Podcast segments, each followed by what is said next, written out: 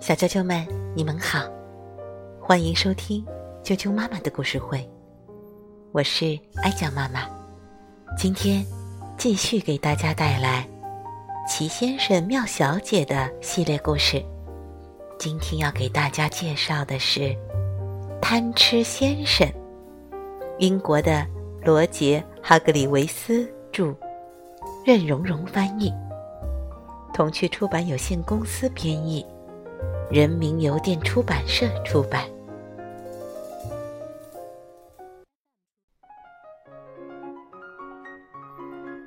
贪吃先生，贪吃先生。喜欢吃，事实上，他超爱吃，而且吃的越多就变得越胖。问题是，他变得越胖，就越容易饿。他越觉得饿，就吃的越多。他吃的越多，就变得越胖。就这样，不断循环下去。贪吃先生住在一座跟他自己很像的房子里，那是一座圆乎乎的房子。一天早上，贪吃先生醒得比平时早，像往常一样，他梦见了食物。像往常一样，这个梦让他醒来时感到很饿，于是。贪吃先生起床后，下楼去吃了一份丰盛至极的早餐。吃完他丰盛至极的早餐，贪吃先生坐回椅子上，心满意足的笑了。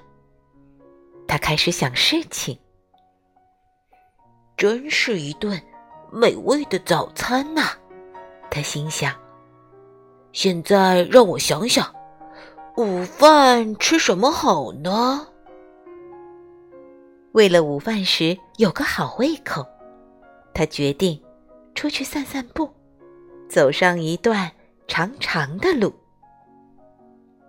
那天早上，贪吃先生走啊走，走啊走，突然，他发现了一个山洞，真有意思，他想。我记得以前这里没有洞啊。贪吃先生是一个非常好奇的家伙，他决定弄个明白。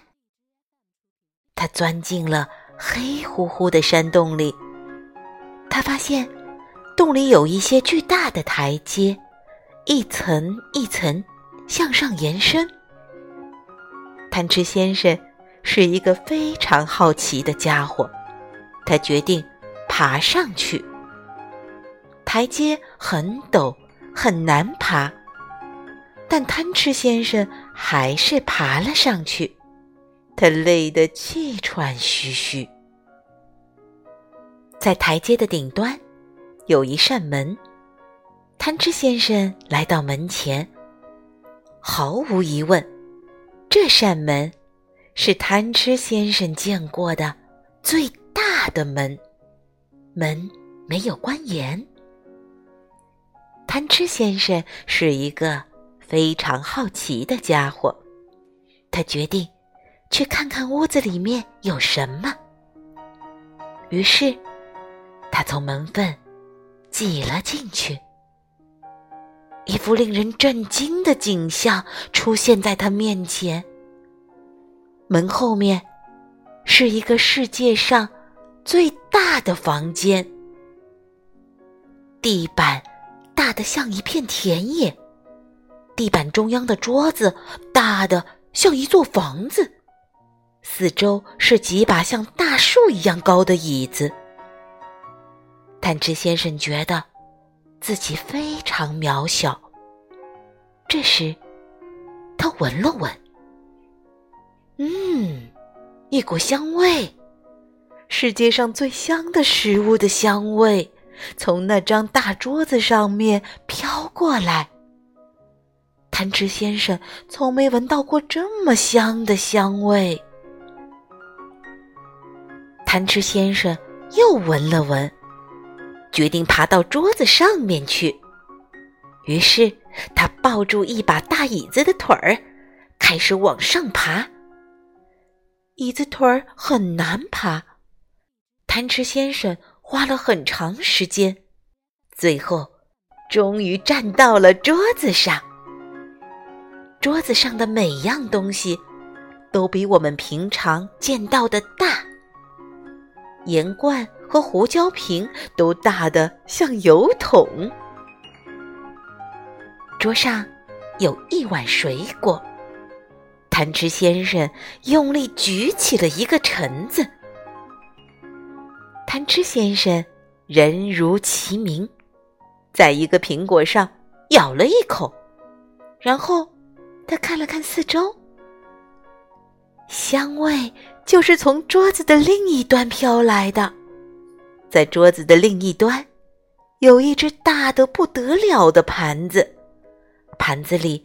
有一些像枕头一样大的香肠，一些像沙滩排球一样大的土豆，还有一些像卷心菜一样大的豌豆。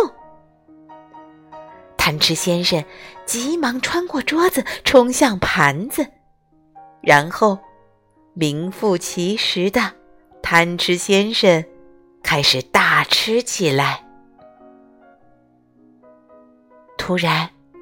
一个阴影落到盘子上，贪吃先生发现自己被一只大手拎了起来。与他四目相对的，是一个活生生的巨人。你，巨人声如惊雷。是谁？贪吃先生害怕的只能尖叫了。呃贪吃先生，他尖叫道。巨人哈哈大笑，笑声如雷。哈哈哈！名字叫贪吃，天生就贪吃啊！他大叫道：“贪吃先生，我要给你一个教训。”这可真是个痛苦的教训。巨人要求贪吃先生把那只大盘子里的东西全吃光。贪吃先生吃完了，他感觉特别不舒服，好像自己随时会爆炸一样。好，巨人稍稍平静了些。你保证再也不贪吃了？哦哦，好的。贪吃先生呻吟着说：“我我保证。”很好，巨人说：“那我就放了你。”贪吃先生爬下桌子，出了门。他觉得自己变得实在太胖了，难受极了。你知道吗？从那以后，贪吃先生。一直信守着他的承诺。还有一件事，你知道吗？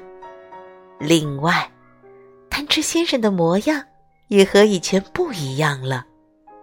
他现在看上去是这个模样：瘦瘦的，肚子不见了。我认为现在这个模样更适合他。你觉得呢？所以。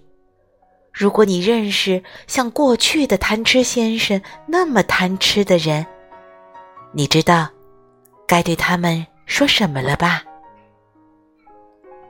小心，巨人！小啾啾们，贪吃先生的故事就讲到这儿了，明天见。